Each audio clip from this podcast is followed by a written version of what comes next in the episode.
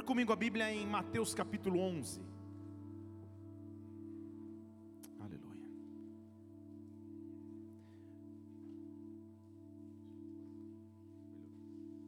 Mateus 11.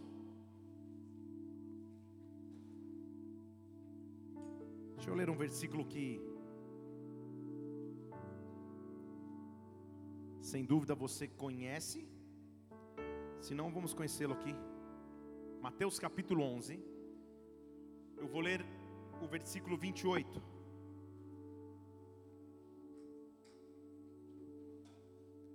Que diz assim: Vinde a mim todos os que estáis cansados e oprimidos, e eu vos aliviarei. Vinde a mim todos que estão cansados, em outras traduções, sobrecarregados, e eu vos aliviarei.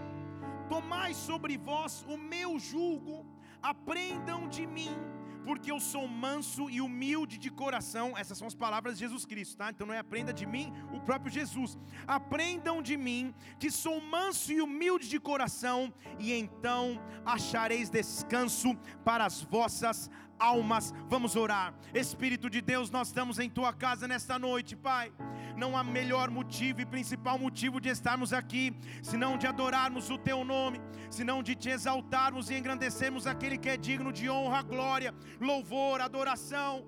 Por isso, nesta hora, Deus, silencia nossa alma, acaba com as nossas preocupações, com o nosso distanciamento e esfriamento de Ti, e te pedimos, Deus, vem nos aquecer mais uma noite, vem nos envolver mais uma vez, vem presidir esse momento agora, Pai. Usa minha vida, meu Deus. Fala através desse altar, fala na palavra desta noite. Nós viemos aqui para nos assentar na mesa contigo, por isso vem nos servir do teu alimento, Pai. Olha para aquele que tem fome, olha para aquele que tem sede, olha para aquele que tem expectativa em Deus e vem com o teu reino neste local.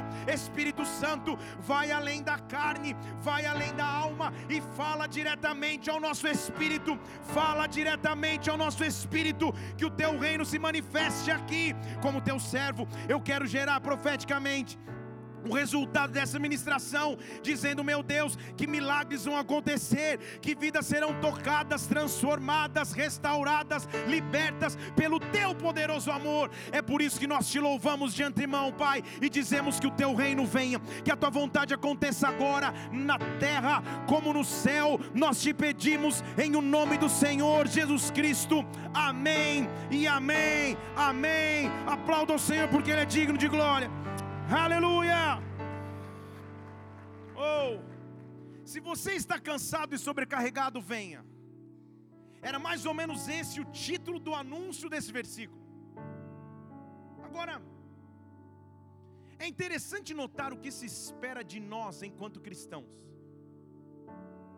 Eu pedi o pessoal da Show separar umas imagens. Está aí, Felipe? Está na agulha? Como cristão, talvez espere que você seja assim. Pedi para fazer a minha foto.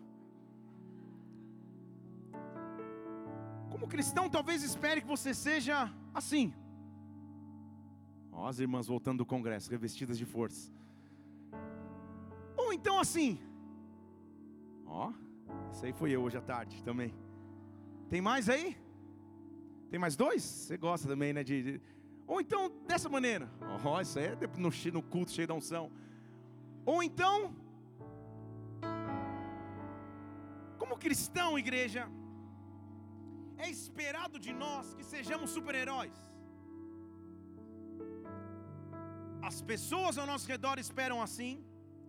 Nós mesmos vivemos numa pressão quieta, que fica subentendida, que devemos ser como super-heróis, que devemos ter superpoderes, ou melhor ainda, uma super resistência. O que estou dizendo? Estou querendo dizer com isso?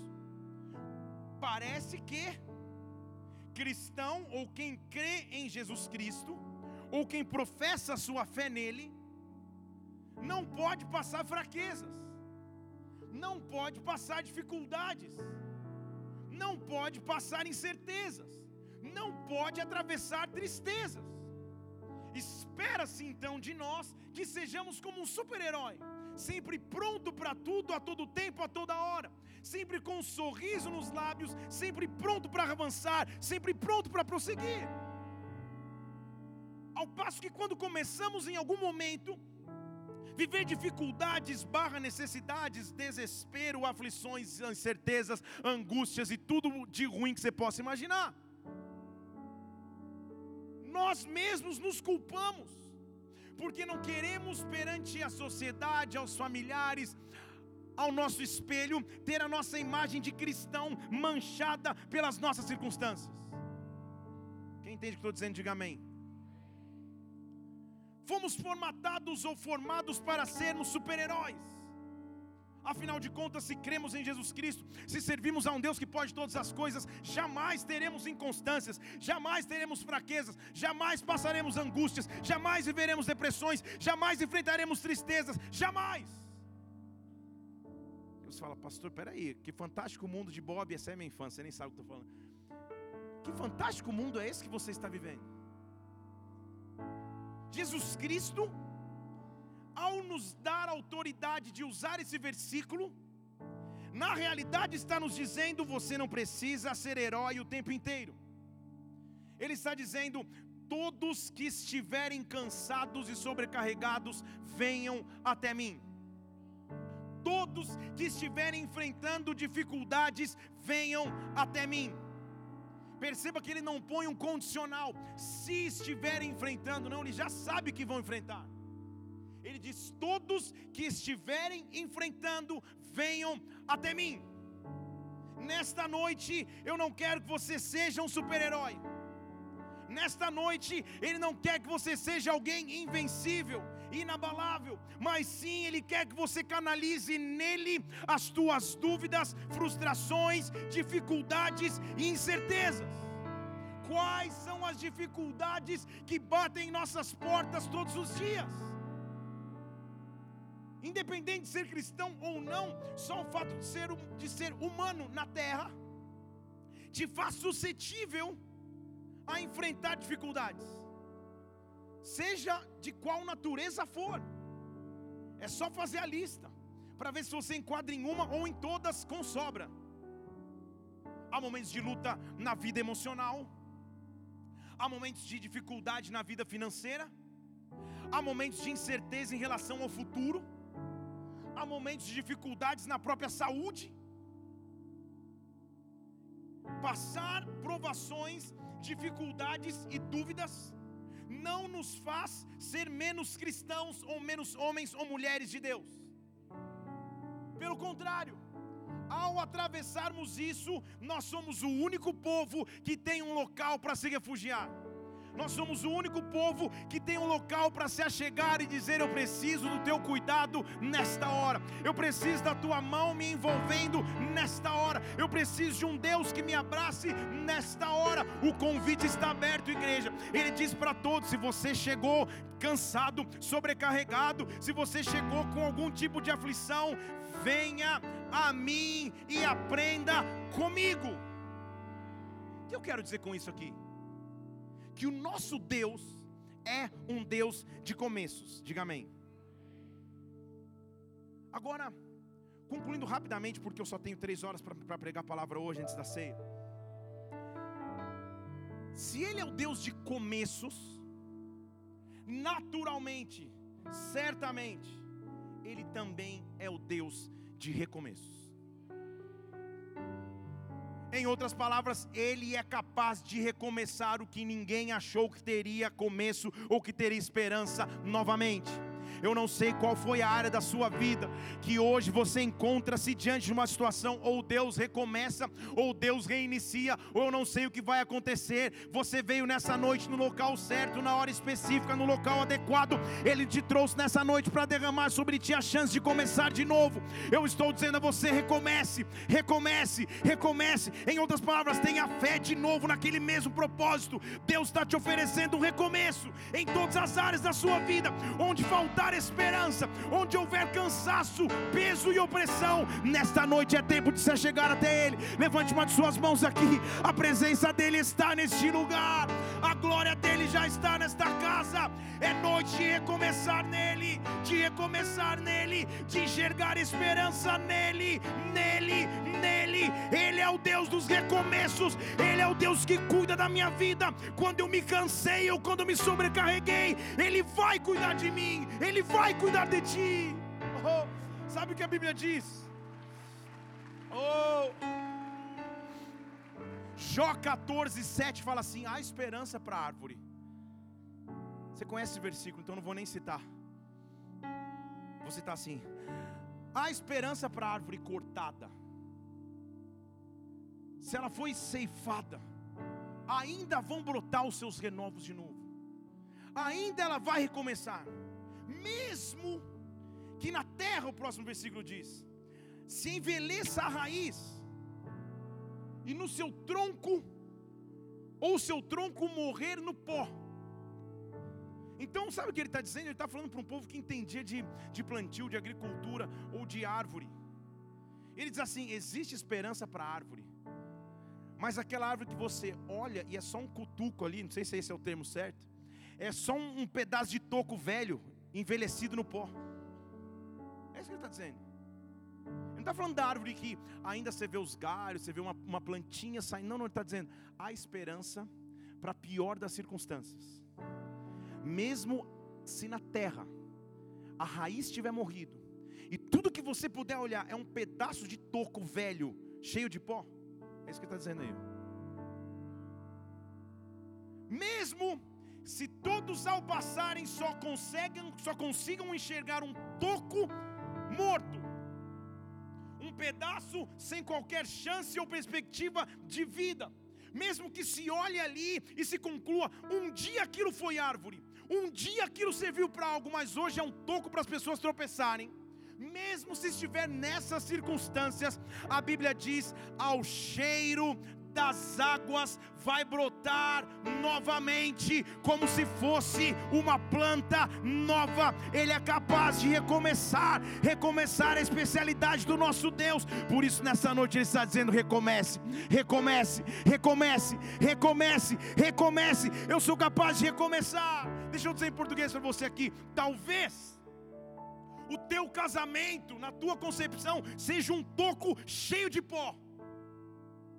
Não olha para tua esposa nem esposo agora. Agora pelo menos não, depois, no final, na hora da oração.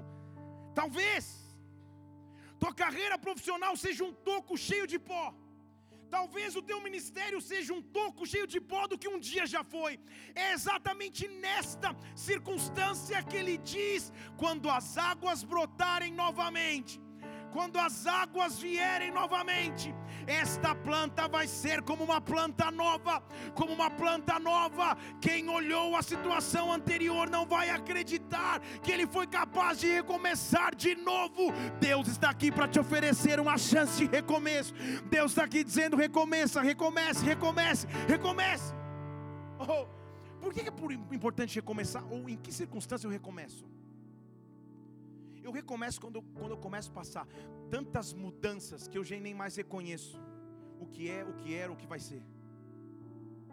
Há pessoas aqui que enfrentaram inúmeras mudanças ministeriais. E você nem sabe explicar o porquê, mas você caiu nessa casa aqui, bem-vindo. Deixa eu falar de novo que só dois, bem-vindo. As portas estão trancadas, não dá para você sair nas próximas três horas. Olha lá, ela, tá, a Fran até segurou ali. Isso. Há pessoas que profissionalmente sonharam tanto, foram de um lado, foram para o outro, foram para o outro, foram para o outro, foram para o outro, que falam, Senhor, eu não sei mais o que é toco, o que é água, eu não sei mais. Há pessoas que levaram tanta pancada na vida de tudo quanto é lado, que Senhor, como que vai brotar novamente? Como que eu mantenho a imagem do super-herói, que crê em Cristo, que tem que estar firme o tempo inteiro, mas eu sei quais são os tocos que estão diante de mim. Eu sei quais são as áreas mortas diante de mim. De novo, estou aqui para te afirmar que o nosso Deus conhece a tua história e é esse mesmo Deus que nos oferece recomeço. Esse mesmo Deus que nos oferece recomeço. Então, antes que eu possa continuar, eu quero que você, na presença de Deus agora, comece a falar com Ele. Feche seus olhos neste lugar e fale: Senhor, eu quero apresentar a minha vida para recomeço. Eu quero recomeçar minha vida de busca a Deus. Eu não estou buscando como eu deveria. Eu quero recomeçar. Deus, eu quero recomeçar minhas emoções, os sentimentos que eu tinha pela minha esposa ou esposo. Eu recomeço recomeço. Eu quero recomeçar os sonhos ministeriais que um dia eu já tive. Eu recomeço. Eu quero recomeçar minha carreira profissional. Eu recomeço. Espírito de Deus, vem com as tuas águas nesse lugar. Vem com as tuas águas nessa casa, que ao cheiro das águas você recomece novamente. Você recomece novamente. Ele é o Deus de recomeços. Se você crê no que eu estou dizendo, dê um brado ao Senhor e aplaude neste lugar e adore.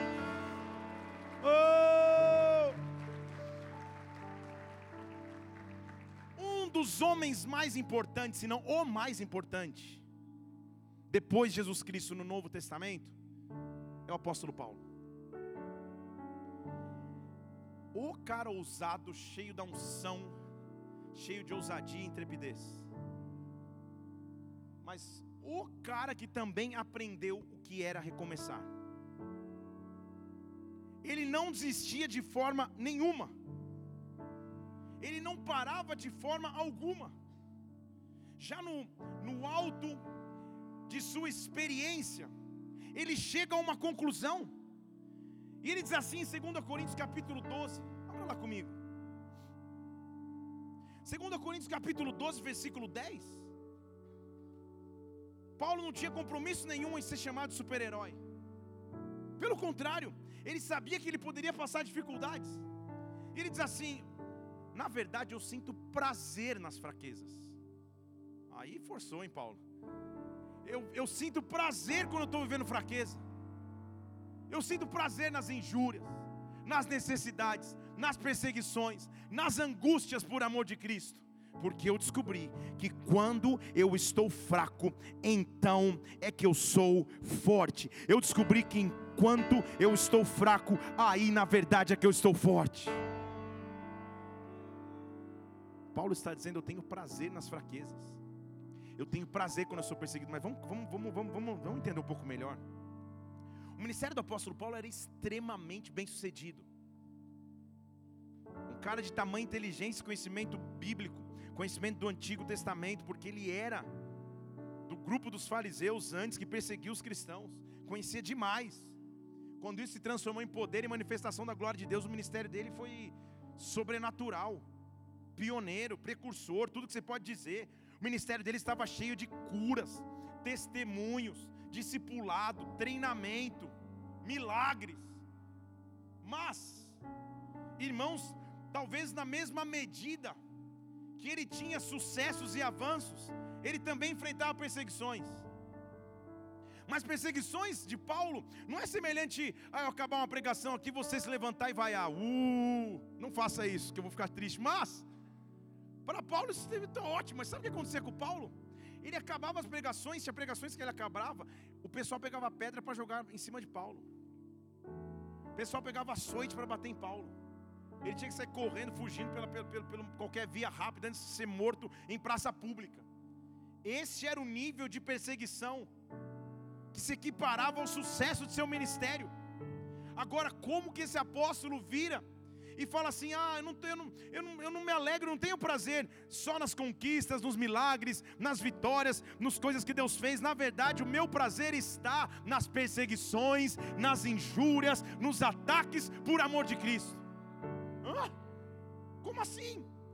Que entendimento foi esse que o apóstolo Paulo chegou? Por favor, me explica, porque eu preciso entender porque ele via prazer e privilégio em sair correndo, ou apanhar, ou levar pedradas por amor de Cristo. Como ele chegou à conclusão de que quando ele estava fraco, na verdade aí é que ele estava forte. Ele está indo na contramão e no contraponto daquilo que às vezes nós entendemos como o, o, o viver para Cristo. Ele não estava dizendo, ah, não, seja vitorioso sempre, ah, você sempre vai vencer, você sempre vai conquistar. Não, ele estava dizendo, eu tenho prazer quando eu passo necessidades, porque aí eu estou fraco e Deus está sendo forte. Em outras palavras, ele está dizendo: quando as minhas forças não podem mais, eu descubro alguém mais forte do que eu. Isso dá um post hoje para você colocar no Face. Quando as minhas forças não conseguem mais, então alguém assume as minhas forças. Quando as minhas palavras não têm mais efeito, então alguém assume as minhas palavras. Quando as minhas estratégias não têm mais saída, então alguém começa a fazer estratégias por mim. Quando eu estou fraco, é que eu estou forte. Eu tenho que adorar a Deus todos os dias, que eu tenho alguém, eu tenho alguém que eu possa me refugiar. Eu tenho alguém que me disse: "Venha a mim, se você estiver cansado e sobrecarregado carregado, eu vou te aliviar. Então eu não preciso correr para mais nada, senão para Ele. Por isso que a gente canta, para ti eu vou. É o máximo tentando se desafinar. Para ti eu vou. Ó, esse Jezinho já foi. Tá bonito, ó. Cabelo cortadinho novo. O amor transforma o homem, né? É só isso que eu vou dizer. Porque ele é envergonhado mas Deus cumpre as suas promessas. Vamos aplaudir ao Senhor. Você, você... Aleluia. Muito bem. Quem me viu passar na prova e não me ajudou, hein? Muito bem. Voltando à pregação, porque a vida emocional do nosso tecladista não tem nada a ver com a, com a pregação de hoje, mas quando eu estou fraco, então eu estou forte. Quando eu comecei a entregar a Ele as minhas fraquezas, então Ele começa a me fortalecer. Igreja, o apóstolo Paulo frequentemente apanhava, como eu já te disse, frequentemente era envergonhado. Ele era o avesso, talvez, daquilo que nós temos como imagem de um cara bem sucedido e intrépido, mas ele é a imagem de alguém bem sucedido e intrépido. Estão comigo? Ele pregava e muitas vezes apanhava, logo pós-pregação. Ou às vezes antes de começar já, já, já apanhava. Há registros bíblicos que teve uma vez que ele apanhou tanto, que ele caiu e foi dado como morto. E de repente ele se levanta, fala, vamos nessa, vamos continuar. E o pessoal fala, meu Deus. Então não era qualquer lutinha, ele passava reais provações mas ele chegou a uma conclusão: eu sempre em Deus, independente da provação que estiver vivendo, vou estar pronto para recomeçar. Eu vou estar pronto para recomeçar. Deixa eu falar em português para você. Amanhã é um dia de recomeço para a tua vida. Depois de amanhã é um dia de recomeço para a tua vida. Este mês é um mês de recomeço para a tua vida. Deus está analisando todas as áreas da sua vida e está dizendo: recomece, recomece, recomece, recomece. Vem para minha presença, recomece. A Bíblia registra em Atos que certa vez Paulo pregou e depois de pregar apanhou tanto que a única opção viável foi os, os soldados romanos passarem e prenderem, tipo, vamos prender o cara, pra, senão ele vai morrer, linchado. E enquanto ele é meio levado arrastado, quase que desfalecido, depois você vai ler lá em Atos isso. Ele pede um minuto, um minuto dá uma oportunidade que eu quero falar. E quase morto a pancadas, ele ainda prega para todo mundo. Os soldados meio tentando segurá-lo, ele pregando para todo mundo. Conta o testemunho, fala o que aconteceu com ele no caminho de Damasco, que os seus olhos ficaram cegos e os olhos abriram. Tudo acontece. O testemunho é tão impactante, as pessoas olham e falam: calma aí, esse, esse prisioneiro é um cara diferente. Que ele tem uma chance de conversar com o sumo sacerdote. Então pense comigo, um cara pregando o evangelho e por pregar o evangelho é preso. E da prisão ele é levado para uma audiência como sumo sacerdote, que é aquele que poderia decidir, OK, vai, seja livre ou então fique preso mesmo. E é aqui eu quero começar a palavra de hoje, em Atos 23. Paulo então está talvez ainda com as feridas abertas de ter apanhado em praça pública por ter pregado o evangelho mostra tanta sabedoria e conhecimento que ele é levado à presença do sumo sacerdote. É a minha chance, Paulo devia pensar, de recomeço. Deixa eu me controlar só um pouquinho, para ver se o cara me libera ou continuo fazendo meu ministério. Só que Paulo sabia para quem correr. Deixa eu falar de novo. Paulo sabia para quem correr. Ele serviu o Deus do recomeço. Paulo estava lá diante de todo o sinédrio Sinédrio era mais ou menos o, o conselho da, da, da, sinagoga, os top, só os PHD Master top. Atos 23, 1. Paulo olhou para todo mundo no Sinédrio e falou: Irmãos, até o dia de hoje, tudo que eu sei é que eu ando diante de Deus com toda a boa consciência, não tem nada errado comigo. Aí você deve esperar, então, no versículo seguinte, o povo cai chorando de arrependimento no chão. Pô, Paulo, é verdade, você, você é um cara justo, honesto. Não, olha, olha o que o sumo sacerdote fala, versículo 2: O sumo sacerdote fala assim: Ei, vocês estão com ele? Dá um tapa na boca desse cara aí, vai. Estão comigo? Dá um tapa na boca dele, por favor. Estou falando besteira. Está aqui para ser julgado, ele começa falando: Olha, tudo que eu sei até hoje é que eu ando direito diante de Deus. Calma aí, dá um tapa na boca desse cara. Aí você fala: Não, Paulo, ele o recomeço dele depende dele mesmo, então ele vai se acalmar. Como é bom conviver com alguns Paulos, toda equipe de ministério tem um Paulo. Porque quando Ananias fala assim, ó, dá um tapa na boca desse cara, sabe o que Paulo fala para o sumo sacerdote? Ele vira no versículo desse e fala: ó, deixa eu falar uma coisa para você, Deus vai ferir a você, parede branqueada. Você está aí sentado achando que você pode me julgar segundo a lei? É, é, é essa a lei que você está usando para mandar ferir? Isso quero para ele ficar tranquilo está falando, o que, que Paulo estava falando? Parede branqueada, que ele era, ela também em, em, trabalhava meio tempo como representante da Souvenir. O que, que ele está falando de parede branqueada? Sabe que, você sabe do que, que ele chamou o cara? Parede branqueada era a cor que se pintavam as lápides dos túmulos em Israel. Então ele vira para o cara e fala assim: Deus vai ferir você. Você que por fora está todo pintadinho, mas lá dentro é só destruição e decomposição. Olha como ele começa o diálogo do julgamento que podia livrá-lo. Vocês estão comigo? Ele vira e fala assim: Ah, é com a lei que está me julgando. Deus vai ferir, na verdade é você. Eu sei que você é a parede branqueada.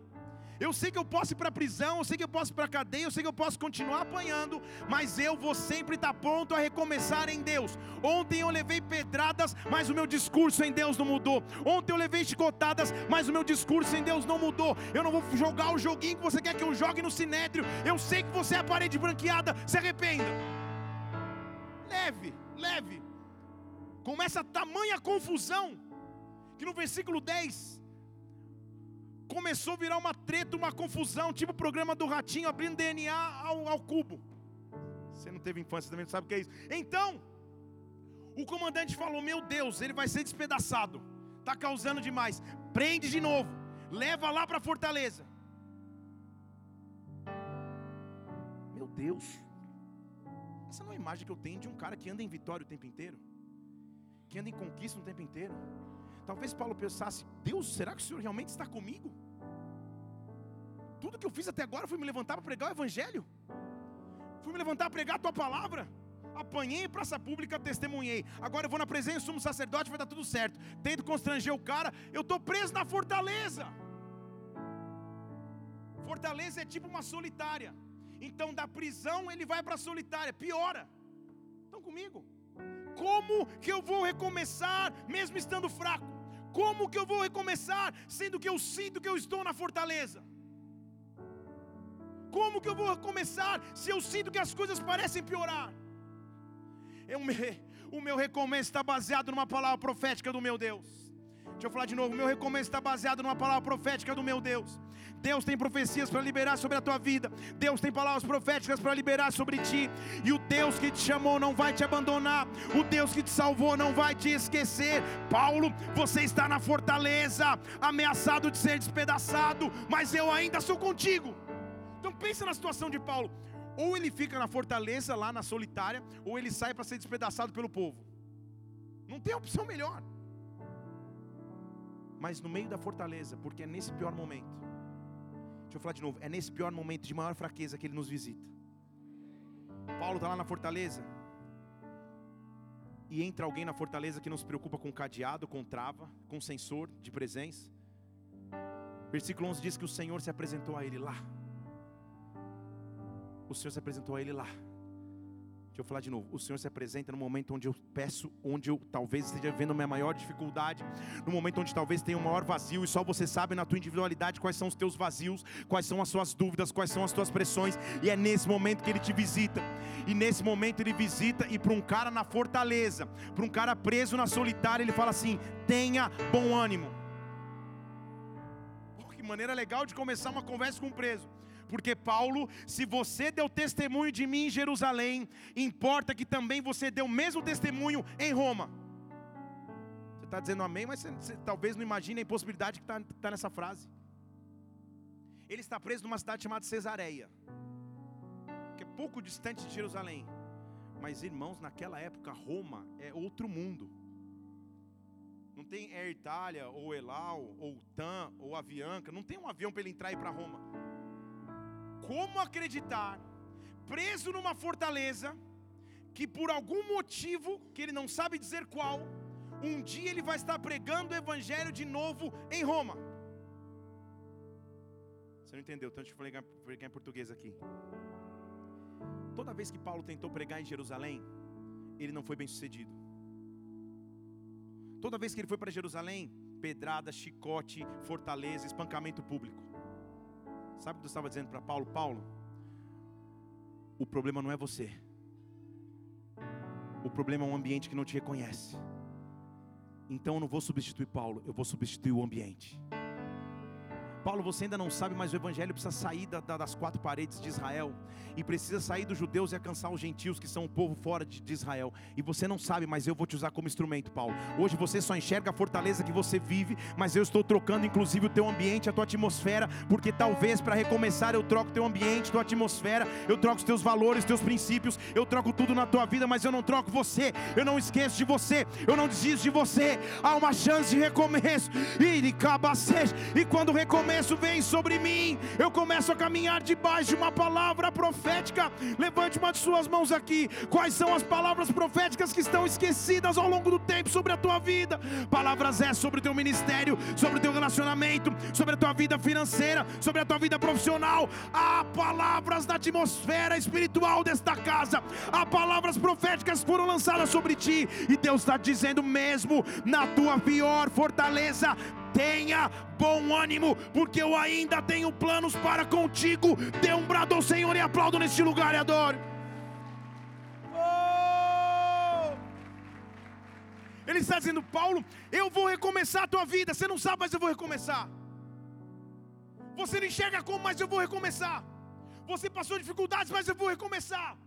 Tudo que você tem agora são as feridas, a frieza da fortaleza e o calor das ameaças, mas eu vou recomeçar.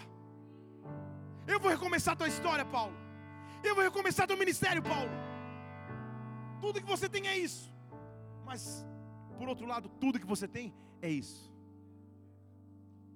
Dentro da fortaleza, talvez ele escute um burburinho lá fora. Ele liga na Globo News, está passando lá. Coligação de judeus, versículo 12. Se reúne e promete: Eu não vou nem comer nem beber, se eu não matar Paulo moleza. Que situação tranquila.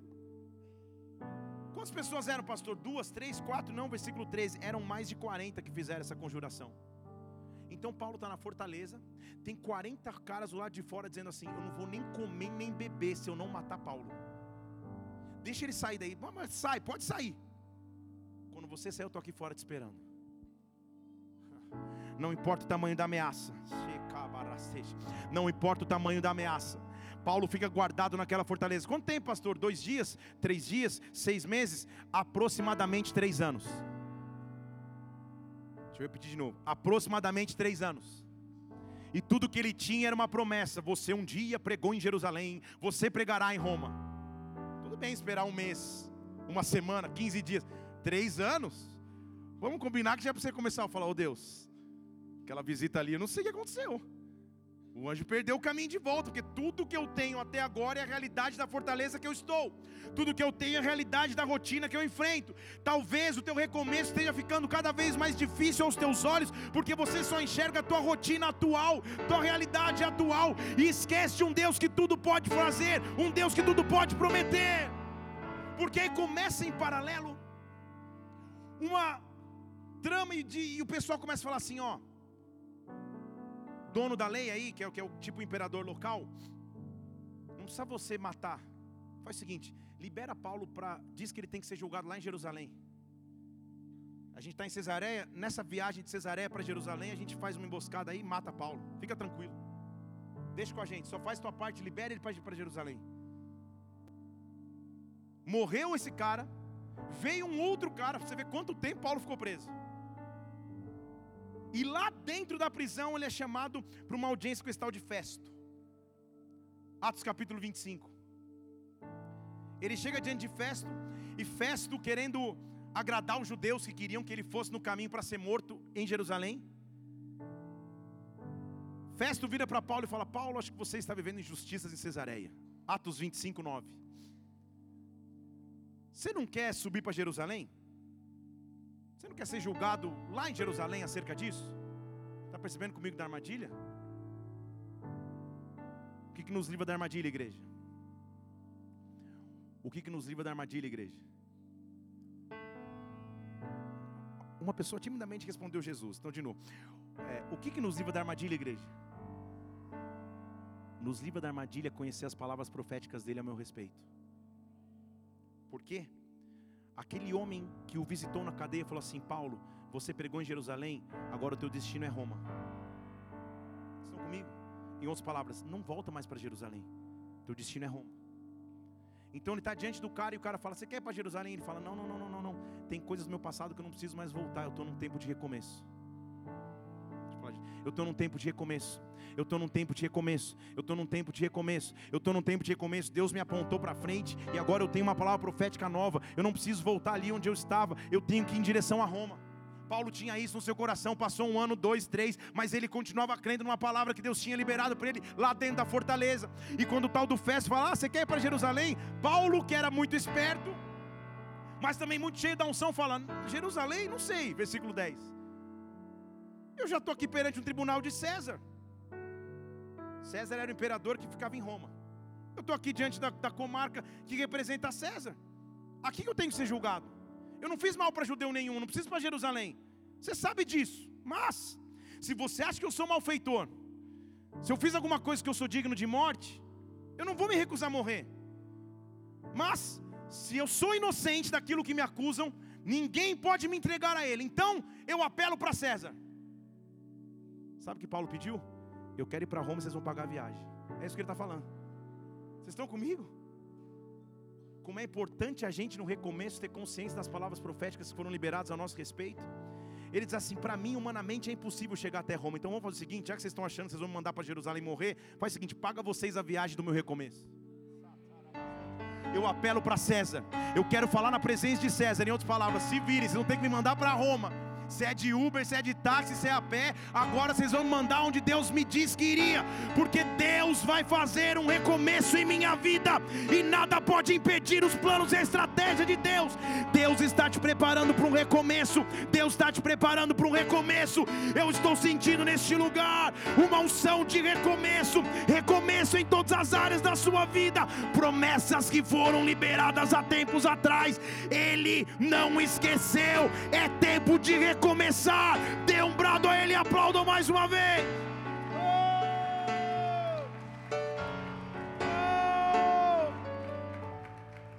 Então, um prisioneiro aparentemente esquecido numa fortaleza em Cesareia, destinado para morrer ou na fortaleza ou no caminho para Jerusalém, surge com uma carta nova na manga. E diz assim: Ó, eu apelo para César, porque ele era cidadão romano, não dá tempo de explicar isso. Então ele tinha esse direito. Ele tinha autoridade para um novo tempo. Estão aqui? Ele falou: Se Deus me mandou ir para Roma, não sei o que vai acontecer lá, mas eu vou. Só que pensa que é fácil recomeçar? Olha para quem está do seu lado, só olha para ver se a pessoa ainda está aí, com fé para recomeçar. E olha para mim de novo. Quando Deus nos promete um recomeço, não importa a circunstância atual. Não importa o que você esteja vivendo, Deus é capaz de recomeçar. Há pessoas aqui, deixa eu falar agora em português claro, que passaram por inúmeros traumas no ministério, Deus está dizendo recomeça. Há pessoas aqui que quebraram financeiramente mais de uma, duas, três vezes, Deus está dizendo recomeça. Há pessoas que foram feridas pela instituição chamada igreja, Deus está dizendo recomeça, tenha fé novamente. Há pessoas que atravessaram divórcios e separações traumáticas, Deus está dizendo recomeça emocionalmente. Deus é o Deus de recomeço. Talvez você esteja numa fortaleza, Deus está dizendo recomece, recomece, recomece, recomece, tenha fé de novo, recomece, recomece. Só que o inimigo, ele sabe, ou tenta saber, que o teu recomeço vai ser muito maior do que o teu começo. que as tuas chances vão ser muito maiores se você recomeçar. Então ele vai tentar impedir o recomeço. Então lá tiram o prisioneiro, aproximadamente três anos na solitária, e agora o dão para um navio. E Roma fica onde, gente? Obrigado, Renato. Só um que estudou o Google Earth. Roma fica onde? Itália, também é o mesmo país naquela época, tá? Então, Atos, pode responder que você não vai estar errado. Roma fica onde? Ah, muito bem, não mudaram Roma de lugar. Atos capítulo 27. Versículo 1 diz então que pegam todos os presos, os que tinham direito, tinham apelado para César, põe no navio para ir para Itália. Então entregaram Paulo e outros prisioneiros a um centurião chamado Júlio, da corte Augusta, e vamos embora. Vamos nesse transfer de prisioneiros para Itália. E aí eles começam a fazer tipo um relatório de navegação. Só para você se situar e depois estudar um pouco mais. E então embarcamos num navio de Adramítio, que estava prestes a navegar em demanda dos portos pela costa da Ásia. Chegamos nos, no mar, junto conosco, Aristarco, Macedônio de Tessalônicas, fala, já não estou entendendo nada, calma, é só, é só relatório. No dia seguinte, chegamos a Sidom e Júlio, o cara que cuidava da gente, tratou Paulo com bondade, e deu até um, permitiu fazer uma visita aos amigos, e receber deles os cuidados necessários, receber deles os cuidados necessários, aí você conclui se Paulo estava bem de saúde ou não, para fazer essa viagem. Três anos na fortaleza, sai jogado num navio, Primeiro lugar que para os amigos falam, pelo, pelo menos vamos, vamos cuidar do cara para ele sobreviver ao transfer do recomeço. Estão comigo? Ele estava ferido, ele estava com sua saúde debilitada, mas era só o começo do recomeço. Era só o começo do recomeço. Recomeçar não é fácil, mas é importante recomeçar. Recomeçar não é fácil, mas é crucial recomeçar. E eles começam a descrever: nós saímos dali navegando e começamos a navegar. A sotavento de Chipre, aí você fala, Jesus, depois põe no Google. Por quê? Os ventos eram contrários. Os ventos eram contrários. Sotavento quer dizer que eles tiveram que, que, meio que mudar um pouco a rota, sair um pouco do caminho original ir por Chipre, porque os ventos eram difíceis demais. Então vê comigo, o inimigo que é contra recomeços falou assim: calma aí, eu não te matei na fortaleza, agora eu vou te matar com vento. E o barco ia de um lado para o outro, tentando chegar em Roma, e o vento. E o navio tentando lá e quase desabando tudo. Ventos contrários. Você sabe o que é tentar recomeçar. Você sabe o que é tentar ter fé e esperança e os ventos contrários estão batendo na tua porta. Você sabe o que é sair de um culto cheio de unção, fé, autoridade, dizendo agora vai. Segunda de manhã é um baita vento contrário. Ventos contrários fazem parte do recomeço. Tentaram de tanto vento, achou o centurião, então outro navio. Não está dando nesse, vamos trocar de navio. Vamos pegar um navio que vai para a Itália. Embarca nesse navio, põe lá versículo 6. Agora vai dar tudo certo. Versículo 7 diz que então nós vagarosamente, por muitos dias. Pensa você que passa mal só de, de andar de caiaque aqui na, na, no lago por muitos dias vai, toma Dramin, com muita dificuldade, fomos até Quinido, porque o vento não nos permitia ir adiante. Vocês estão comigo? O vento continuava oferecendo resistência. Nós fomos para tal lugar, para tal outro lugar e tal outro lugar. Começou a ficar difícil. Não é fácil recomeçar. Não é fácil achar força de aparentemente onde não tem força mas o que eu tenho na minha mente, o que eu tenho nas minhas mãos é uma palavra profética. Se eu estou no navio em direção à Itália, e ele me diz que eu chegaria a Roma, eu não sei o que vai acontecer, mas eu vou chegar. Se tem palavra sobre a minha vida, eu não sei o que vai acontecer, mas eu vou fazer. Se ele prometeu, ele é capaz de cumprir. Estão comigo? E o vento contrário no navio. Versículo 9 diz que passou muito tempo. E agora o negócio ficou sério. E a navegação ficou perigosa pessoal estava em jejum. Aí Paulo, prisioneiro, hein, gente? Era prisioneiro. Paulo, Paulo não se contém, ele, ele, ele começa a divertir. Senhores, vejo que a viagem vai ser com muita varia e muita perda. Não só da carga do navio, mas muita gente vai morrer. Olha que beleza. Paulo se levanta com uma palavra de ânimo para a embarcação. Diz: Senhores, vejo que a casa caiu. É mais ou menos isso. Vejo que o navio vai, vai se perder, que a carga vai sofrer avaria e muita gente vai morrer. Só que ele era um prisioneiro. Diz que o, o, o dono da embarcação, o centurião, né, que cuidava dos presos, falava, isso aí já está delirando, porque dava muito mais crédito ao piloto e ao dono do navio do que as coisas que Paulo dizia. Paulo estava dizendo: olha, gente, vai dar ruim o negócio aqui, estou avisando vocês. E o dono do navio, não, esquece, isso aqui eu sou experiente, está tudo tranquilo, é só um, isso é um ventinho, uma brisa, quase tombando o navio. Paulo começou a se ligar no que ia acontecer. Versículo 13: soprou brandamente um vento, e eles acharam, agora nós chegamos onde a gente tem que chegar. Levantaram ferro, jogaram a âncora, iam costeando Creta. Tipo, pelo menos chegamos, não vamos morrer nessa tempestade. Agora, sabe quando você sente, pô, eu vou recomeçar, estou num momento de paz. Uh. De repente, versículo 14, já não era mais vento. Começou a vir um tufão, chamado Euroquilão. Pensa num, num, num, num, num apelido que você dá para tua sogra. Tipo tufão, quando ela liga, estou chegando, me pega no aeroporto. Oh, Euroquilão, é um tufão. Estou brincando, viu, Milo? E o pior é quando ela vem e fala assim: Cheguei, peguei no aeroporto, passa uns dois dias e fala, sogra, só para eu me programar, quando que é o voo de voltar? Nem comprei. Jesus, é Euroquilão, tufão. Você entra no decolar, faz ato profético, estou brincando, minha sogra é uma benção. Edita essa parte depois. Muito bem. Aí, eles estão achando que estão chegando em paz. Agora vem um tufão de vento. Vocês estão percebendo que sempre é o vento? Só que um vento contrário que quer me fazer parar, que quer me fazer desistir, quer dizer, você não vai chegar de jeito nenhum onde Deus falou que você ia chegar. Você não vai recomeçar de jeito nenhum aquilo que você achou que ia fazer. Porque eu vou produzir ventos, eu vou te colocar em fortalezas e você não vai chegar de jeito nenhum. Mas há um Deus capaz de liberar palavras proféticas. Há um Deus capaz de cuidar da minha vida, há um Deus capaz de cuidar da minha história. Quando eles estavam quase chegando, o vento começou a bater tão forte.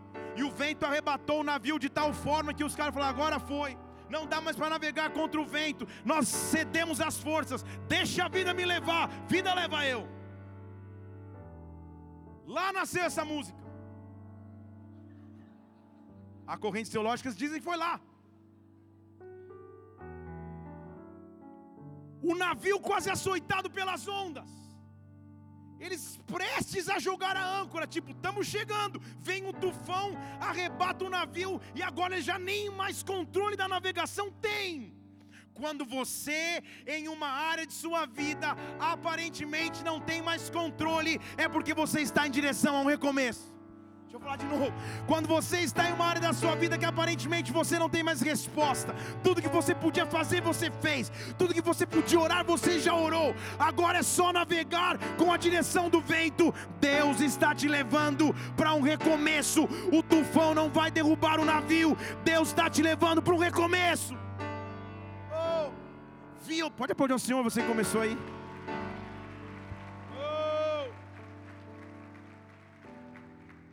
violentamente, o retrato é esse, versículo 18: violentamente a gente estava sendo açoitado pelas ondas, e começamos a jogar a carga no mar, tipo, vamos aliviar o peso do navio, desespero, desespero. Talvez naquele momento, por um segundo, pudesse passar um pensamento na mente de Paulo dizendo: Meu Deus, eu era feliz na solitária e não sabia. Eu era feliz quando estava quase morrendo a pedradas e não sabia. Será que eu saí da solitária para morrer na tempestade do tufão no meio do mar? Ao terceiro dia, começaram a jogar até os aparelhos do navio, até os aparelhos de navegação. Não apareceu por muitos dias nem sol, nem estrelas. Estavam sendo abatidos por uma grande tempestade, até que nos fugiu toda a esperança de sermos salvos aqui algum relato de super-homem? Algum relato de incrível Hulk? Eu estou vendo um relato de um cara que está desesperado. Eu disse, Senhor, faz três anos, deixa eu lembrar, sabe que o Senhor não lembrou da promessa direito? Pelo que eu tinha entendido, o Senhor falou que eu ia pregar o Evangelho em Roma, não morrer a caminho de Roma. O Senhor me deu uma chance de recomeçar. Só que chega um ponto que a tempestade é tão grande Chega um ponto que eu já perdi tanto, que eu já tive que aliviar a carga do navio tanto, que agora eu também perdi as esperanças. E talvez você esteja aqui nessa noite assim. Deixa eu falar de novo, talvez você esteja aqui nessa noite assim. Mesmo quando se fala de recomeço, você fala: Senhor, meu Deus, Senhor, como que eu vou recomeçar tudo que eu estou fazendo até agora? É no meio do tufão perder carga do meu navio.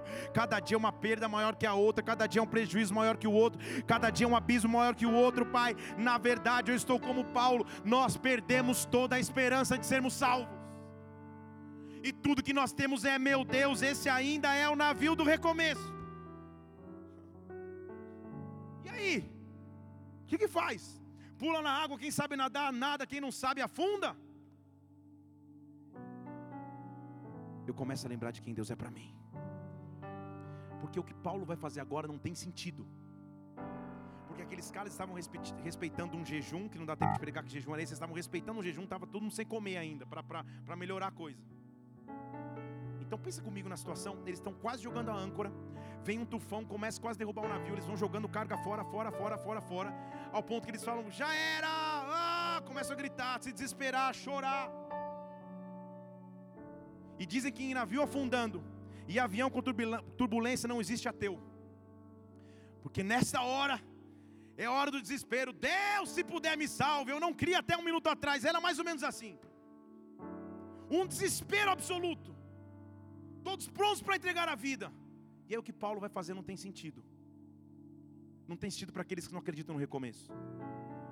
Porque o mesmo Paulo falou, gente, a, a, viagem vai ser difícil, ele se levanta no versículo 21, e eu não sei da onde ele ganha força. Mas ele diz assim: "Ei, gente, vocês estão muito tempo sem comer. Eu falei para vocês que a gente ia passar uma situação difícil, mas deixa eu falar uma coisa para vocês. Eu exorto a vocês, eu ordeno vocês, versículo 22, tenham bom ânimo. A vida de ninguém vai se perder. O navio já era, mas ninguém vai se perder. Paulo, baseado no que? Num delírio louco que você teve? Não. Eu estou baseado na mesma coisa que eu tive há três anos atrás, versículo 23. Porque nesta noite me apareceu um anjo de Deus, o Deus que, que eu sirvo. Este anjo me falou: Não temas, Paulo, você vai comparecer perante César e Deus vai levar aqueles que estão junto comigo. Você não entendeu? Sabe o que ele estava dizendo? Três anos depois, minha palavra profética não mudou. Dez anos depois, minhas promessas não mudaram. Vinte e cinco anos depois, minhas profecias não mudaram, porque eu sou mesmo ontem, hoje e para sempre. Se eu te dei um sonho, eu sou capaz de cumprir. Se eu te dei uma palavra profética, eu sou capaz de realizar.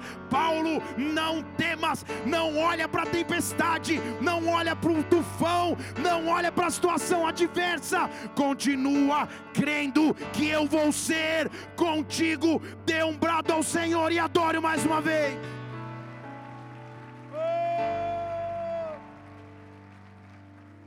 Paulo já devia estar sendo conhecido como o cara que falava coisas sem sentido, porque era, uma, era um vento forte. Ele já vira e fala: Gente, vai ser difícil. Ele já avisa antes.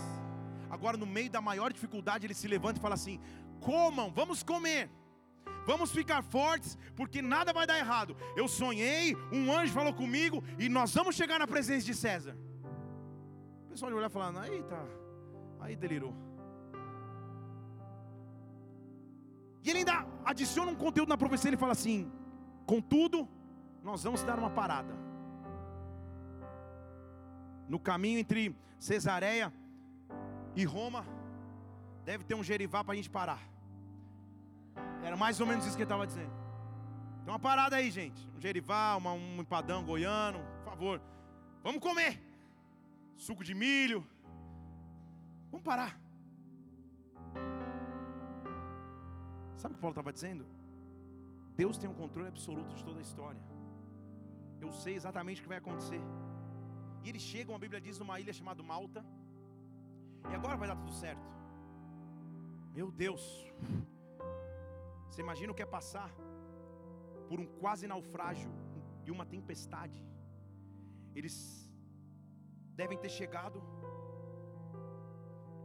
parado na ilha. Jerivá não, lá tinha uma loja escrito assim: Bolos do Flávio. Só para te dar crédito, Flávio. Deus te abençoe.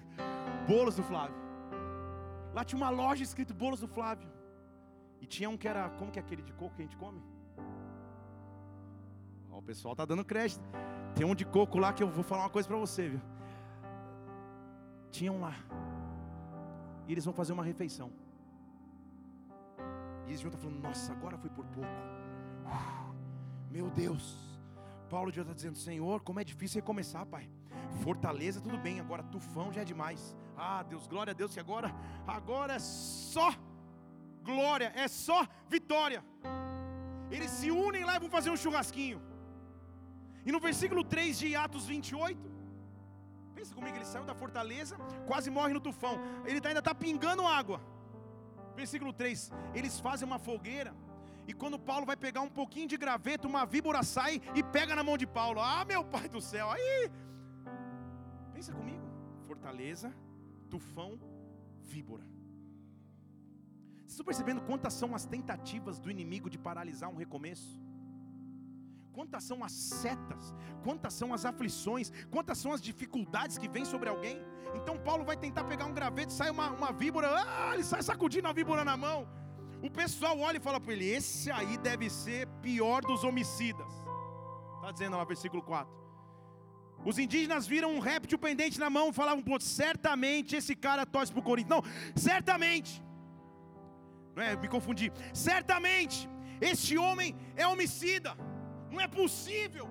Ele foi salvo do, do dilúvio e agora a justiça não deixa viver. Estão comigo? Essa é aquela fase tão deprimente da vida de alguém que até aqueles que estão do seu lado começam a falar: certamente Deus é que está pesando a mão, deixa Deus trabalhar. Você não sabe o que eu estou falando, você nunca viu esse tipo de julgamento. Certamente, ah, deixa Deus agir, porque não é possível. Meu Deus, esse cara deve ser muito distante do Pai, porque não é possível. A fortaleza não o matou, o dilúvio não o matou, mas agora o réptil fez o papel. Aguardem, sentem a lavipe arquibancada, porque ele vai inchar e vai morrer. Só que a Bíblia diz que Paulo começou a sacudir o réptil no fogo. Pensa, Paulo, era muito sobrenatural.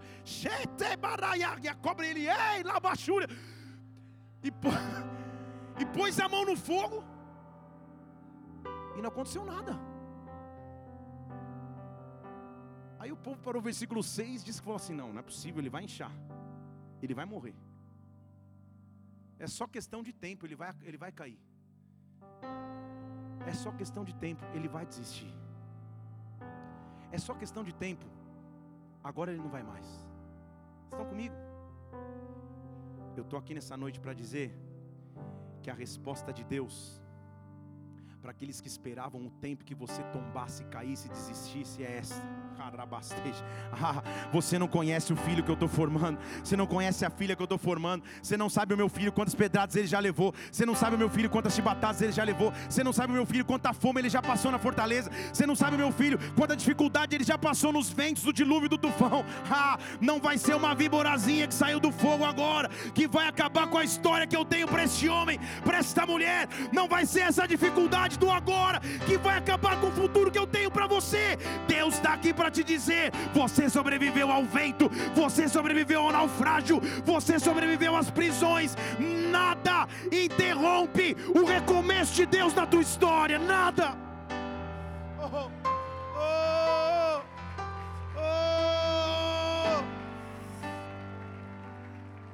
A galera começou a olhar e falar: é só questão de tempo. Sacode a mão aí, mas não adianta, é só questão de tempo, ele vai inchar, vai morrer. Aí passa um minuto, dois, três. Um vira para o outro e fala: calma aí. Pesquisa aí no Wikipedia quanto tempo morre depois da picada da víbora. Três horas, nada. Sete horas, nada. Nada. Nada. E os mesmos, vamos, vamos comigo aqui para eu começar a pregar agora. E os mesmos, e os mesmos, não mudou o público.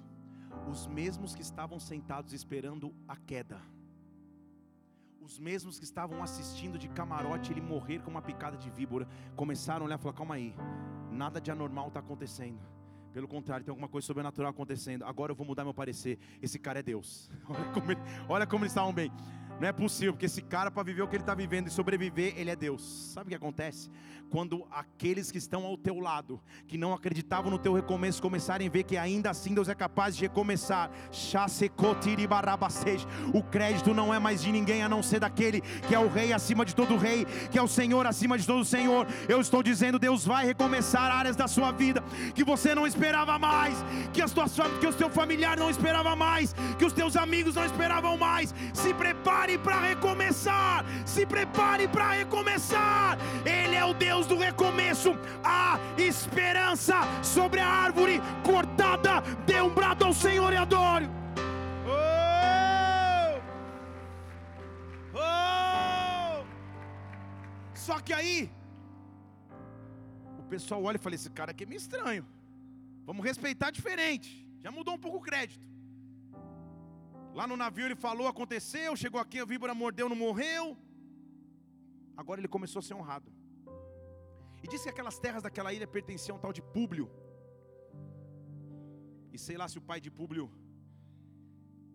o que, que ele comeu lá, que dá um piriri no pai do Públio. Porque a Bíblia diz no versículo 8 que o pai dele, do Públio, estava com febre e desinteria. Virose, virosezinha, comeu alguma coisa, não fez mal, estava lá, de cama. E Paulo, pensa comigo, um prisioneiro em trajeto para Roma, já está começando a exercer ministério na ilha. Vocês estão comigo? Fazer uma visita, já que estamos aqui, vamos fazer uma visita. Não morri na fortaleza, não morri na pedrada, não morri no tufão, muito menos na víbora. Enfermo, vou visitar. Febre, desinteria, minha especialidade, deixa eu ir. Ele chega lá para visitar o pai, o pai de Públio, faz uma visita, ora, impõe as mãos, e o tal do pai do Públio é curado. Vocês estão comigo? Eu estou falando de um prisioneiro, de um cara que não teria direito nenhum, já está começando a exercer ministério de novo. Há esperança para a árvore cortada. Há esperança para a árvore cortada. Há esperança para a árvore cortada. Sabe por quê? Quando você que está no momento de recomeçar em qualquer área da sua vida, e se surge uma oportunidade, a primeira coisa que vem na tua mente é: você não, você não, você viveu isso, isso, isso, isso, você fez isso, aquilo, aquilo, aquilo, aquilo. Nada estava na, na mente de Paulo a não ser ainda a esperança para a minha vida. Sabe por quê? Porque de acordo com a lei judaica, o que ele tinha cometido era uma afronta. Porque ele foi, ele, ele insultou publicamente o sumo sacerdote Ananias ao dizer: Você é parede branqueada, por isso ele ficou preso na fortaleza tanto tempo. Então talvez na mente dele pudesse se ele fosse um cara fraco, ele pudesse ficar pensando: realmente estou pagando o preço por tudo que eu fiz. Não! Deus ainda tem planos para comigo. Aí ele ora pelo pai do público. Sabe o que acontece no versículo 9? Quando isso aconteceu, também começaram a vir outros enfermos da ilha e todos eram curados. Começou um avivamento na ilha. Ele começou a orar pelo povo, o povo sendo curado, Pentecostes, sobrenaturalidade. E Paulo falou assim: agora aqui eu me aposento. Deixa eu ficar no local onde eu estou eu estou debaixo de uma palavra profética. Vocês estão comigo? Eu não quero intermediário, eu não quero alternativa, eu quero o completo daquilo que Deus tem para mim. Se Ele disse que é em Roma que eu vou, é para Roma que eu vou. Eu não sei o que vai estar diante de mim em Roma. Eu poderia ficar aqui na ilha, abrir uma igreja, curar um monte de gente, abrir um hotel resort, all inclusive, vai ser top nessa ilha. Não, não, não, não. A ilha é só uma passagem. Eu vou recomeçar completamente em Deus. Então o cara era prisioneiro, e versículo 10 diz que ele começou a ser distinguido com muita honra colocaram a borda tudo que era necessário. Então, antes era um navio quase afundando, agora já colocaram a bordo tudo: serviço de bordo, catering, tudo, top, Kit Kat, tudo. Kit Kat agora foi desejo só, total. E eu nem como. Para Isabela, talvez. E eles ficaram lá três meses. E chegou a hora de partir. Em um navio de Alexandria, versículo 11. Deixa eu falar de novo. Eu estou te explicando a história porque esses são trechos da Bíblia que, que você raramente lê. Ou quando lê não entende nada. Você fala Alexandria, Públio, Félix, você fala Jesus amado. Então por isso estou te explicando a história com calma. Passou três meses e ele entrou num navio de Alexandria. Deixa eu falar de novo. Passou três meses ele entrou num navio de Alexandria. Pastor, não estou entendendo. Então, vou te explicar. Você lembra de onde era o navio que ele quase morreu no tufão? Um navio vindo de Alexandria. Como que você vai dizer para um cara que está traumatizado para acreditar e ter fé de entrar num navio de novo? Como você vai dizer para um cara que quase morreu num naufrágio falou: volta para o navio, volta para o navio, vai dar tudo certo. Se você tem medo de voar de avião e passa uma turbulência, você fala: sangue de Jesus, eu vou a pé. 1.500 quilômetros, nunca mais entro. Lidar com traumas é muito difícil. Há pessoas que é adulta, você vai batizar e a pessoa fala, pastor, não quero entrar na água, dá para só molhar minha cabeça, porque sei lá, quando eu tinha 5 anos, quase me afoguei. 5 anos, o cara tem 45. Porque os traumas nos perseguem, os traumas nos afrontam, os traumas nos limitam. E lá estava aquele homem, e o seu recomeço passava pelo fato dele ignorar os seus traumas. Estão aqui? O seu recomeço passava por ele ter coragem para entrar num navio de novo falar aqui, vou te aprender português. Talvez você tenha no passado tentado iniciar uma empresa e quebrou. Quebrou uma vez, quebrou duas, quebrou três. Meu pai, esse aí já está na quarta quase, quebra. Quebrou quatro, quebrou cinco, quebrou seis. Talvez você virou PHD em quebra e falência. E Deus te diz: Eu sou capaz de recomeçar. Tem ações para empreender de novo. Sobe no navio. Talvez você já tenha sido muito ativo no teu ministério, pregando a palavra, orando por enfermos, adorando ao Senhor, mas as transições entre igrejas, as transições na própria vida te fizeram estar num tempo agora em que você está mais quieto e Deus está dizendo a você: sobe no navio de novo. Racaxá. Talvez você tenha sido traído emocionalmente, confiou em alguém e foi traído, esfaqueado pelas costas. E Deus está dizendo: sobe no navio de novo, volta a acreditar novamente, porque agora é sobre o meu comando. É sobre o meu comando é sobre o meu comando. Eu sou capaz de recomeçar. Eu sou capaz de recomeçar. Oh! Então, ele sobe no navio. E o trauma do navio era que batia vento muito forte. Então, o navio tinha marca de Castor e Pollux. Não significa nada para vocês, mas só para só ele dizer qual era o navio. Chegamos na Siracusa, ficamos ali três dias. De novo, relatórios de viagens de Paulo. Começamos a costear a região de Régio. E soprou no dia seguinte o vento sul. E você está dizendo, não entendi. Tudo bem, eu e você não precisamos entender, a gente não é especializado em navegação. Mas o termo vento sul para o navegante é o termo que todo navegante espera e aguarda. Porque vento sul é sinônimo de vento favorável, vento que ajuda. Vocês entenderam? Paulo, a última vez que você esteve num navio, soprou um vento, mas não foi vento, foi um tufão contrário.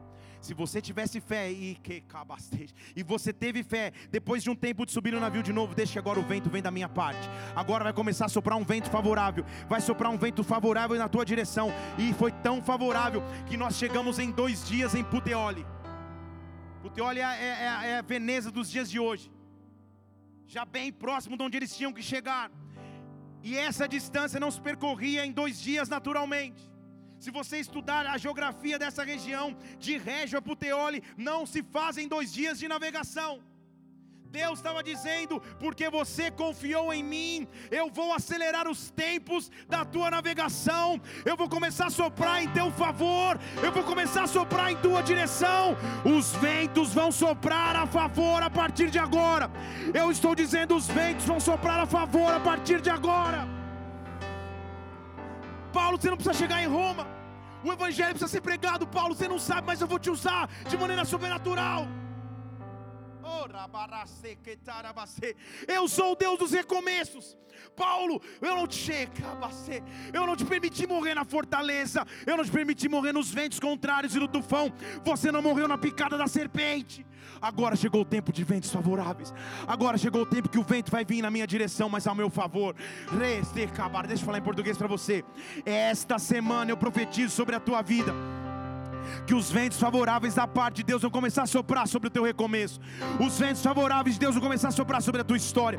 Olha para a tua vida profissional, peça os ventos favoráveis de Deus. Olha para o teu ministério, peça os ventos favoráveis de Deus. Olha para as tuas emoções, peça os ventos favoráveis de Deus.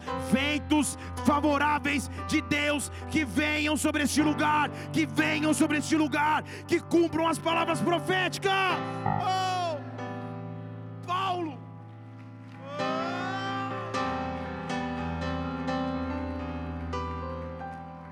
Paulo já se passaram quase quatro anos, cinco talvez. Que um dia você estava lá caído na fortaleza, e um anjo do Senhor te visitou dizendo que um dia você vai pregar em Roma. Paulo, já passou tanto tempo, tantas coisas você viveu, ouviu, tantas oportunidades de desistir você teve, mas lá está Paulo ainda no navio e agora o vento começa a soprar em seu favor, e ele está viajando mais rápido do que o natural, está chegando mais rápido.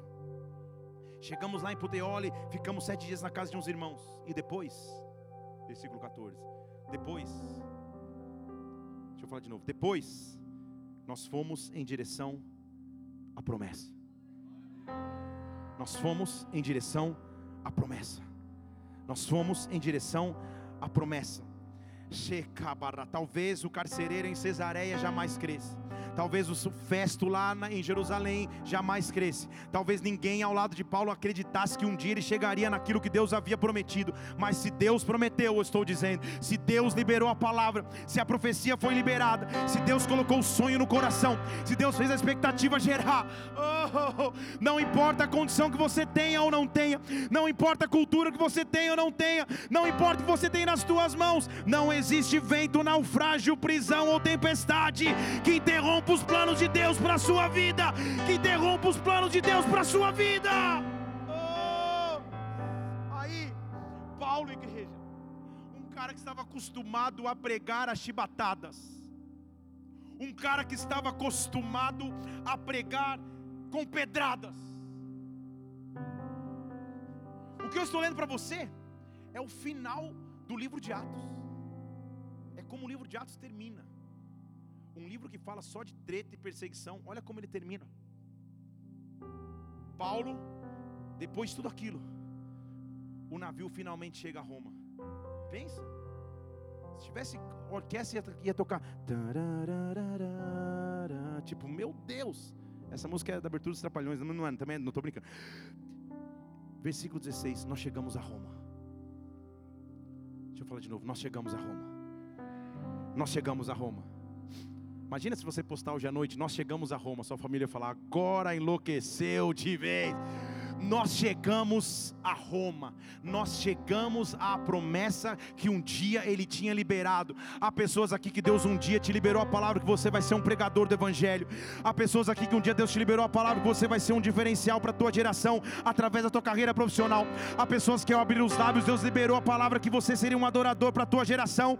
Há um tempo de viajar até Roma, mas há um tempo de pisar na promessa que Ele te deu. Há um tempo de pisar na promessa que Ele te deu. Ah, na que passou por tantas circunstâncias. Ah, Paulo, que passou por tantas dificuldades. Chegou a Roma, chegou a hora da tua promessa acontecer. Chegou, Paulo. Oh, e aí? Ele era prisioneiro, igreja. Naturalmente, ele tinha que ir para a prisão. Ele era prisioneiro. Mas agora o vento era diferente. Que quando ele chega, diz o versículo 16, Paulo chega a Roma. O centurião então pega todos os presos e entrega para o general do exército. E quando Paulo está descendo a rampinha, fala: Paulo, você não, espera, só um pouquinho. Pode morar numa casa à parte, vou colocar um soldado cuidando de você. Hã? Não entendi, nem eu também. Porque aquilo que Deus faz não dá para explicar, dá só para viver. O último local que eu tinha morado era uma solitária, uma fortaleza escura dos palácios de Cesareia. Demorou para chegar. Quase morri chegando. Mas quando eu cheguei em Roma, meu caminho era prisão e eu não sei porquê. Ao descer a rampinha, o centurião fala: Paulo, você não. Faz o seguinte: vai para uma casa. Eu vou colocar um soldado para cuidar de você lá. Talvez você não entenda a importância disso, mas para um cara que vivia de solitária em solitária, ser prometido uma casinha com chuveiro aquecido, TV LCD e um PlayStation com FIFA 19 que está para lançar. Fica a dica, hashtag. Muito bem.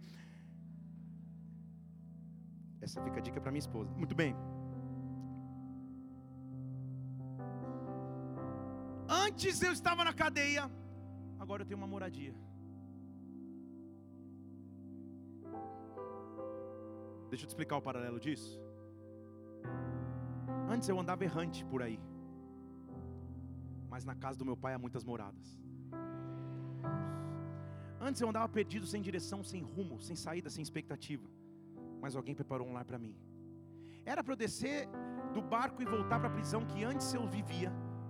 Mas alguém interviu na minha história falando: não, você não, vai morar numa casa. Vai morar numa casa, Paulo. E aí, Paulo, não só morando na casa, tipo prisioneiro, mas agora favorecido, até marcava horário para atender as pessoas. Versículo 23 diz que Paulo tinha marcado um dia, muitos iam ter com ele lá na sua morada. Na sua morada, o cara era prisioneiro, gente. De manhã até a noite, ou seja, não tinha horário de visita, ele ficava lá explicando a palavra de Deus. Pregando, pregando, pregando, falando de Jesus, falando da Moisés, falando dos profetas. Vocês estão comigo? O cara que antes estava na fortaleza, que quase morre na picada da víbora, estava recomeçando em Deus, no local onde ele tinha que recomeçar. Sabe quem morava em Roma? Morava em Roma? César. E além de César, os cidadãos de Roma eram chamados de? Eram chamados de? Ah, então talvez quando você abre sua Bíblia depois de Atos está escrito o livro de Romanos, tem um sentido. Como que Paulo ia escrever Romanos sentado em Cesareia? Estão aí? Como ele escreve 1 Coríntios, 2 Coríntios, Filipenses? Sentado em Cesareia. Na escuridão de uma prisão. Paulo, você não sabe ainda, mas você vai, vai tanto livro da Bíblia sair de ti. Que não dá para você voltar para a prisão. Volta para uma casa confortável. E onde você não conseguiu pisar com os teus pés, os teus livros vão chegar onde você não imagina. Lá, eu sinto que em Deus, um anjo visitou e falou: Paulo, lá em 2018, um pastor muito legal e moderno lá de Brasília. Ele vai pregar sobre você. Então escreve, digita, salva. Paulo, você achou que teu ministério era pregar para uns poucos judeus de Jerusalém? Eles não quiseram você, fica tranquilo, Paulo. Eu estou te levando para Roma, porque de Roma o teu ministério vai ser global. Porque de Roma, a história que eu vou começar através de você, você não acredita que vai acontecer na tua vida, Paulo. Você não sabe. é por isso que a fortaleza era tão escura. É por isso que o navio quase afundou. Foi por isso que a serpente quase te matou. Mas, Paulo, tudo contribuía para você não chegar aqui. Mas agora que você chegou em Roma, escreva. Aí Paulo começa. Abre o iPad começa a digitar. Aí ele começa Romanos. Romanos capítulo 8, ele começa a escrever: Quem nos separará do amor de Cristo? Será tribulação, perseguição, perigo, nudez, espada? Ah, eu estou bem certo. Você percebeu por que ele escreveu isso? que não tem morte, não tem vida, não tem principado, não tem potestade, não tem coisa do presente, não tem coisa do porvir, não tem qualquer poder ou criatura que possa nos separar do amor de Deus, está em Cristo Jesus. Escreve, escreve, escreve. Paulo estava escrevendo em Romanos capítulo 8: ah, Eu sei que a leve e momentânea tribulação não se pode comparar com o peso de glória que vai me ser revelado, porque em todas as coisas eu sou mais do que vencedor em Cristo Jesus, porque Ele me amou. Paulo, você precisa escrever aquilo que eu te dei. Você precisa mostrar que eu tive favor sobre a tua vida. Você chegou agora em Roma. Você chegou num novo nível do teu ministério. Chegou num novo nível da tua vida. Paulo, teu começo foi sobrenatural, mas o teu recomeço segura. O teu começo foi maravilhoso, mas o teu recomeço não se pode comparar. Não se pode comparar. Não se pode comparar. Não se pode comparar. Paulo, nessa mesma prisão, depois de escrever aos Romanos, escreva aos Coríntios, também escreva aos Filipenses. Diga para os filipenses lá no capítulo 4, diz assim para eles: Olha, eu posso todas as coisas naquele que me fortalece, eu posso passar necessidades, posso ter abundância, posso ter fraqueza, posso ter força, em todas as coisas eu sou experimentado, eu posso tudo naquele que me fortalece, eu posso tudo naquele que me fortalece. Paulo escreve lá em 1 Coríntios capítulo 2, versículo 9, que os olhos não viram, que o ouvido não ouviu, que o coração não sentiu que Deus tem preparado para aqueles que o amam, mas Deus revelou através do Espírito. Paulo escreve em 1 Coríntios capítulo 13 que você pode ter tudo, mas se você não tiver amor, nada vai valer. Paulo marca a humanidade com a glória de Deus, porque eu sou o Deus do recomeço, eu sou o Deus do recomeço, eu sou o Deus do recomeço. Oh, oh,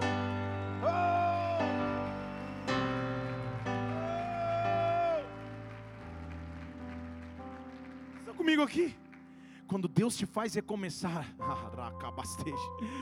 agora você recomeça com as promessas dele nas mãos, você recomeça com maturidade e experiência, você analisa o que deu certo e o que deu errado, mas você tem força para recomeçar, porque Paulo está lá explicando na casa que ele estava, era para estar preso, mas estava na casa falando de Jesus, os profetas. A Bíblia diz no versículo 24 que normal. Uns criam, outros não criam. Uns aceitavam, outros rejeitavam. Mas Paulo continuava, ele estava no Deus recomeço. Estou no, tô no. Isso, Atos 28, 24. Então, Paulo continuava pregando e dizendo.